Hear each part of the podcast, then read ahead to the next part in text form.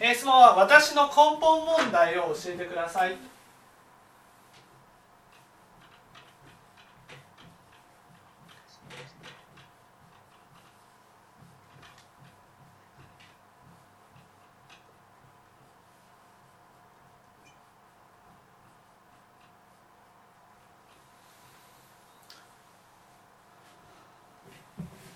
ね。えーそれは質問がないことです。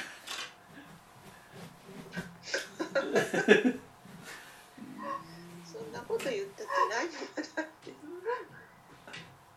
これは真面目に弓道してないから。ですか。真面目に弓道しない。ちょっと違います。なんか逃げてる。逃げてるわけじゃなく質問がないっていうのはどういうこと？質問がないっていうことは見てない自分のん心を。いやいやいや質問がないっていうことは？うんっていうことは？うんうん。質問がないっていうことは？ね質問がないっていうことは？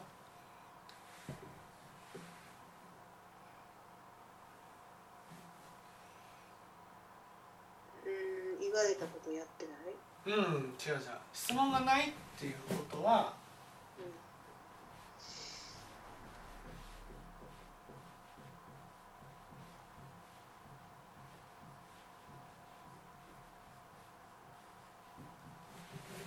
うん。我を崩さないようにしているってことです。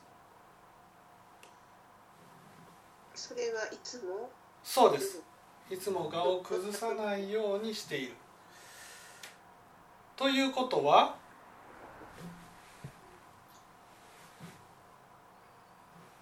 我を崩さないと本当の自分はわからないから。我を崩さない。そう本当の自分。そう。ね。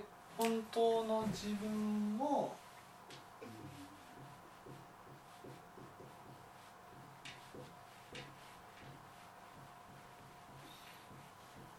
ね。本当の自分が出てきたら見捨てられると思ってるってことです。これが見捨てられると思ってるのが誰に？その上田さんに見捨てられると思ってるんですか？私。そのこと見捨てられるっていうのはやっぱりここに存在してはいけないっていうことですここってどんなとこでもこの世界にってことです。そんなこと思ってるのかな？思ってます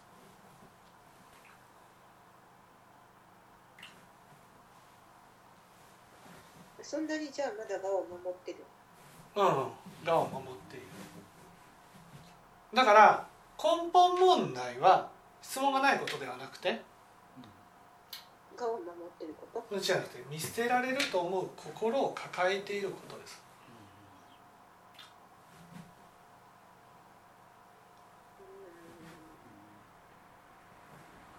でも見捨てられるってこれじゃないんでしょ？これも。はいえー誰に見捨てられるの？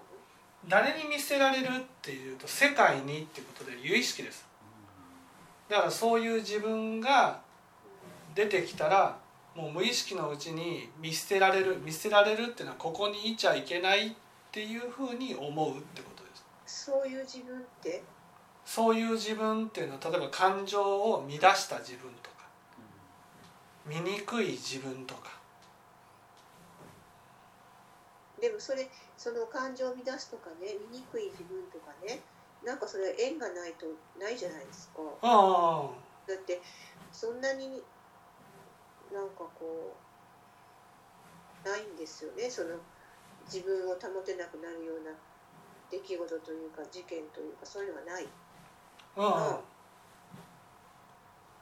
うん。うん、どうしたらどうしようもないじゃないですそういう自分がね、えーその見えない時にはどうしたらいいかというとうどうしたらいいかというと六度万行を実践していくっていうことが必要になります。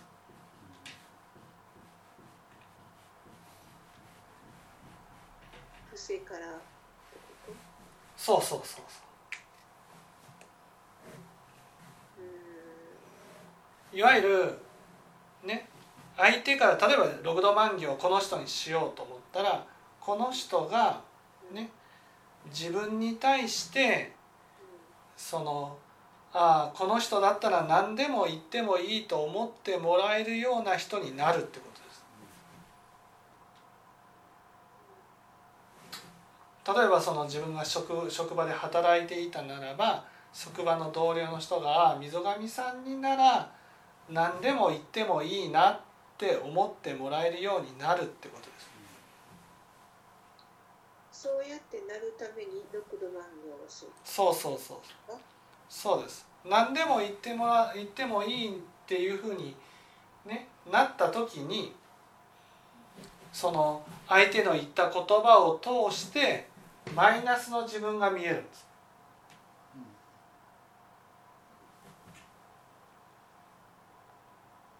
マイナスの自分っていうのはその見捨てられるマイナスの自分っていうのはいわゆるそのいわゆるできない自分とか見捨てられる自分とか醜い自分が見えるってことで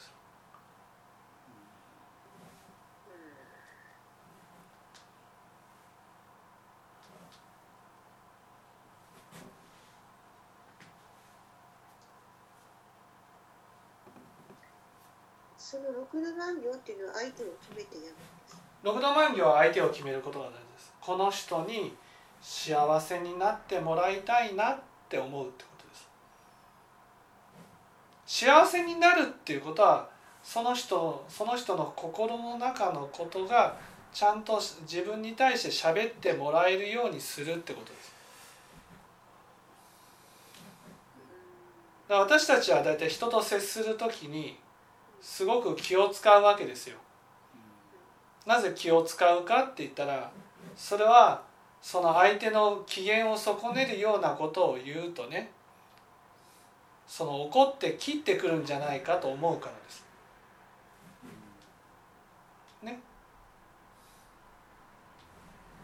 だけどあこの人は本当に自分をね切ってこない人なんだなと自分のことを本当に思ってくれている人なんだなとこういうふうに思思えるようになったら相手はですねその都合の悪いことでも私に対して言ってくれるようになるってことです。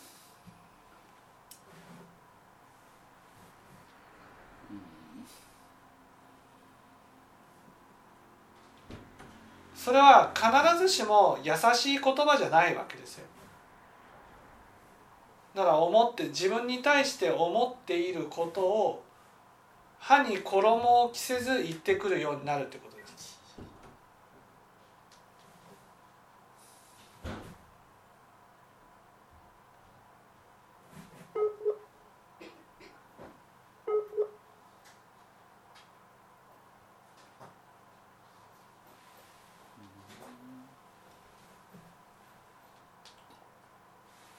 大丈夫かな？つながってる。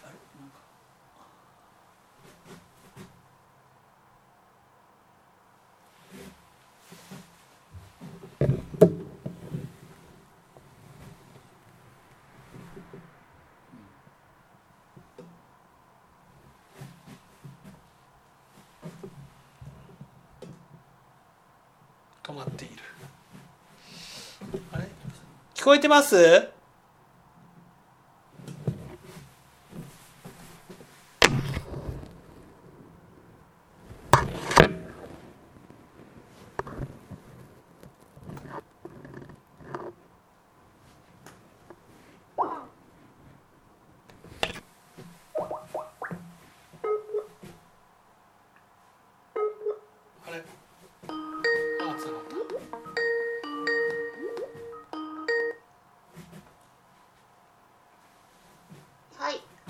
ああよかった止まっちゃったので。えっと六度万行をする相手を定めた方がいいんですか？って聞きました。うん。六度万行を定める相手を決めることが必要です。決めてその相手から自分に対してその何でも言えるような人になるってことです。自分が。そしたらいないことも今もまあ私そんなにすごく苦しんでるわけじゃないんですけど職場ではだいぶ問題が出てて、うん。まあ、ずっと付き合いをしているケ山根さんも15年ぐらい一緒に仕事をやってるんですけどと他のスタッフで亀裂ができてて仕事の仕方のことでね、ケ山根さん対あと他の職員になってて。はい。で午前中も電話でケアマネさんとお話をしたら、まあ、要するにケアマネさんのやり方についていけないとみんな厳しすぎて。はい。でちょっとまあ対立してる方の意見の方を私はもうどうにもならないので取り入れようと思ってその電話をしたらもうそそんなこと言われるならやめますみたいな感じになってしまってもちろん止めましたけど。あれ辞めるっていうのはケアマネージャーさんがあそうそうそうそう。うんでも明らかにみんなにはもう無理無理になってきてるようなことをやれっていうふうに強要してるんですねずずっと問題になっててのらりくらりとしてたんだけどさすがにもう無理だよっていう話を午前中私が電話をして話をしたら相手もまあ泣きながらもうやめると私がみんなに厳しくて空気が悪くなってるのも分かってると。まあ、そのその人もさっきの姉の話と一緒に自分の罪悪が見えてるからなのか。なんかそんなんだって。でも私は他のスタッフよりもそのケアマネさんと一番長いのでなんとかやめないようにしたいんですけど、まあ、やめないと思うけどだいぶ辛そうなんでなんでその来れてくれないのかわからない。いやそれはその正義があるからです。おそうそううん降りれないのはそれが正しくてやらなければならないっていうふうに思ってる。かすごく正義感が強そう。強いです。ら、うん、ちょっとそのすごくだんだんだんだん最初は元気でもうどんどん寝たきりに近くなってきたらそれはそれなりに重い介護になってくるのでちょっとずつこう抜くんで抜くっていうか言い方悪いけども楽な方向に職員が移行していくのに反対して。るそれが許せへんみたいでそので他の職員は職員でなぜ職員がやりやすい方に考えることがそんなに悪いことなのかっていう意見。私たちの体がギリギリやと。確かにこう。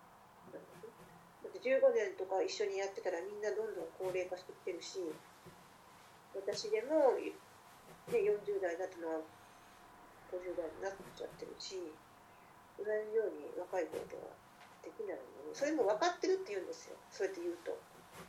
分かってるけどどうしても許せへんっていうふうに言ってました。うん。でその正義の部分を少しでも弱くしたら楽になるのに折れたらなんでこんなになっちゃったのかな。って、それは当然のこと。ね。うんうん、その折れるわけにはいかない。折れるわけにはいかないっていうことはそのケアマネージャーさん自身うんねうんそのやらなくちゃいけないと思ってるわけですよ。正義正義にとらわれてるということはやらなくちゃいけないっていうふうに思ってる。やらなくちゃいけないっていうことは自分のうん。本当は楽がしたいとかややりたくないっていう感情をそうですよね否定して。そうそうそうですそうです。否定してね頑張っているわけです。じゃあなんでそういう感情を、ね、否定してるのかというとその感情が出てきたら見捨てられるとそう見捨てられると思ってるか見捨てないじゃん。もうじゃあもうやみんなの言う通り楽にしようかって言ったらやったー万歳ってなるだけで誰も見捨てないのにおかしい。誰も見せ誰も見捨てないんです。誰も見捨てないけど見捨てられると思ってるんですない。だって今日辞めるって言うからもう必死で止めましたやんちゃんうんと見捨ててないのうんまあ自分の中の問題だからっていうことですね。そうそうそう。だからそこと 六度万行と真剣に向き合ってねそのケアマネージャーさんが見捨てられないんだっていうことを分かってもらえるようにやるってことです。何したらいいんですか私じゃ。いやもう全力でいや本当に必要だからってだけどねあなたの言うことは正しいと。ね正しい。正しい。けどでもそれは正しいけどできることとできないことがあるからね。う確かに正しいかもしれないけどできないことはできないっていうことでね仕方がないんだ。それは悪いことなんだけど仕方がないんだって認めていく必要があるんだよとかね。でもねあなたのことはもうずっと味方だからとかねそういうふうにこう全力でサポートしていくわけ。結局はそのやめますっていうふうに言うのも自分で自分を見せてるわけですよ。うん。それを全力であなたを見捨てないよってやることによって当然有意識だから。ああ私自身はい、私自身も見捨てないっていうふうになる。でもあの私仏教を聞く前私も正義が強くて見ていると山根さんを見ていると、まあ、自分のように思いますね。過去も。はい、強い。すごく強かったし正義が。だからみんなさっき見てる世界が全部自分だって言ってたけど確かにそういうことなんですかね。そうそうそうそう。そしてみんな見捨てられる不安を持ってるんです。で、溝上さんの中のこの見捨てられる不安が減ってくると、我が自然と崩れやすくなるんです。あんまり減ってないですか？私いや減ってますよ。減ってますけど、うんね、減ってますけど質問がなくなったってことは進歩が止まってるってことなんですよ。それは分かっててずっとだって停滞してる。そうそう。それはなんで質問がないかっていうと上の心と下の心があって下の心のことが全然見えてないんです。それじゃ全然ダメじゃないですか。全然ダメよねそんうんそう。で下の心を見る機会が減っちゃったわけですよ。ななんで？なんでかって言ったらそれを見せる縁がなくなってきたからだんだんだからもう一歩進んで自分が楽になるためじゃなくてね人を楽にするためとか人を救うために動いていかないと自分の心にもう一歩進んでいくことはできないんです。それをやったらなんかねその確かにいつも思うんですけど苦しみは減りました。生きづらさもね上田さんに出会ったおかげで減りました。昔とは全然違います。そういう意味ではすごくいいんだけどじゃあ幸せかって言われたらやっぱりとても寂しくて幸せじゃないんですよ、はい。そそそこを打破するためにはそれをやる。寂しいっていうのはね違うの。見捨てられると思ってるからそうかな、そうう寂しいこの寂しいっていう心はね結局最終的に自分は一人なんだって思う心なんですよ。んね、いざとなったらみんな私を見捨てていくっていうふうに思ってるわけ。みんなっていうのは有意識だから結局もう一人の自分が自分を見捨てると思ってるんです。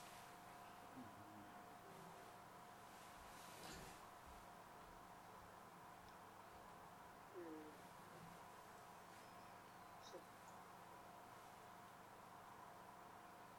そだから寂しい。寂しいっていうのは人がいないからじゃないんです。人はいるんです。人はいるけどでも結局最後はみんな私を見捨てていくからねって思ってるってことで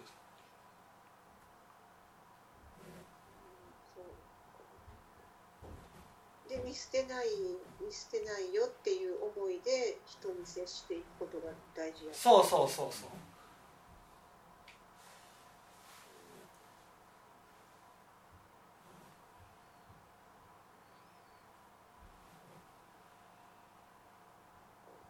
じゃあ、いいというかねそのせっかく15年も一緒にやってるのでやめてほしくないわけです。確かにその正義感が強くてすごい困った問題が起きたことはこれで何回目かなんですけど彼女を原因にして。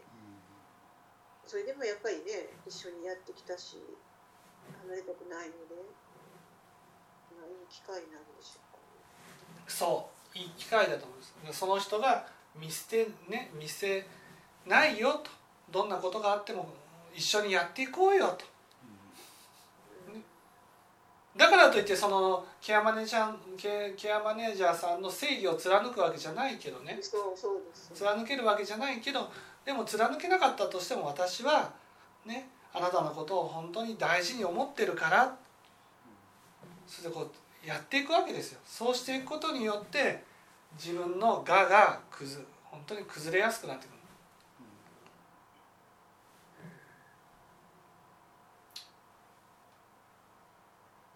まあ今本当に何とかしないといけない問題なのでじゃあまあわかりまはい。はい。はいありがとうございます。よろしいか上田なちょっと待って。江田さんはい今のね妹の話でうん。山根さんってねその正義が強いから、まあ、譲らないわけですよね。はい。でこれはさっきちょっと私がお話しした上司にキレられた件もちょっとまあ似ていてその決して上司の場合は正義じゃなくて自分のメンツを守るために譲らないんですよね。はい。でで私はまあ自分が正しいと思ったことを上司にぶつけました。でも自分のメンツがあるので譲りませんわね。で結局向こうの方がまあ強いので私がキレられてそこでもその話は結論が出ずにうやむやになっちゃってるんですけどそのメン自分のメンツを守るためにその我を通してくるっていうことがやっぱすごくまあ多いわけですねその上司は。でその度に私はまあキレられハラスメントをされてぶちゃっとやられてしまうんですけどなんかそれってなんか正義が強いその木山根さんのように正義が強くって正しいのはそっちでしょって今さっき上田さんもおっしゃいましたけどこの上司については正しいのは絶対私なんです。誰に聞いても私なんです。で間違ったことを他の人に伝えちゃってるからもう譲れないんですわ。だからそういう時って私悔しいわけですすごい。いやだって自分が正しい。そのねメンツが崩れるメンツってがじゃないですか。はいがが崩れるとその上司も本当の自分が見えるわけですよ。うんうんそうすると本当の自分を見せられると思ってるわけです。そりゃ譲れないなって思ってあげるんです。そりゃ譲れないよ。正しいか間違ってるかじゃないもん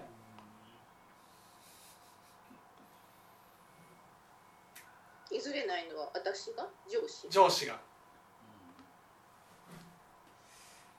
ね譲れないんやろね。そう。それぐらいみんな見捨てられる不安を抱えてるんです。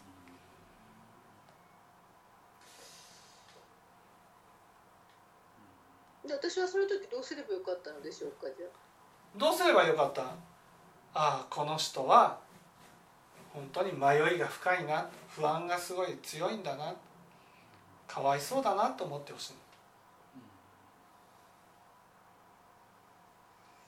まあ、着地点としてはうやむやになっちゃってるんですけど今その問題は。答えが出ないまま、い。やもうこれはねつついちゃダメってことです。そっとしといたらいいってことそっとそうそう。ああこの人は本当にそれぐらい不安がが崩れるのが怖いんですよ。そうするとさこの人も臨終になるとがが崩れるじゃないですかいやーかわいそうだなって思う。この人の臨終なんかどうですわかりました。まあもうそしたらまあそういうかわいそうな人やっていうことですはい。まあそっとしときましょう。はい。はい。そっとしといてあげてください。どうもありがとう。はい。ありがとうございました。はーい。はーい、じゃあ、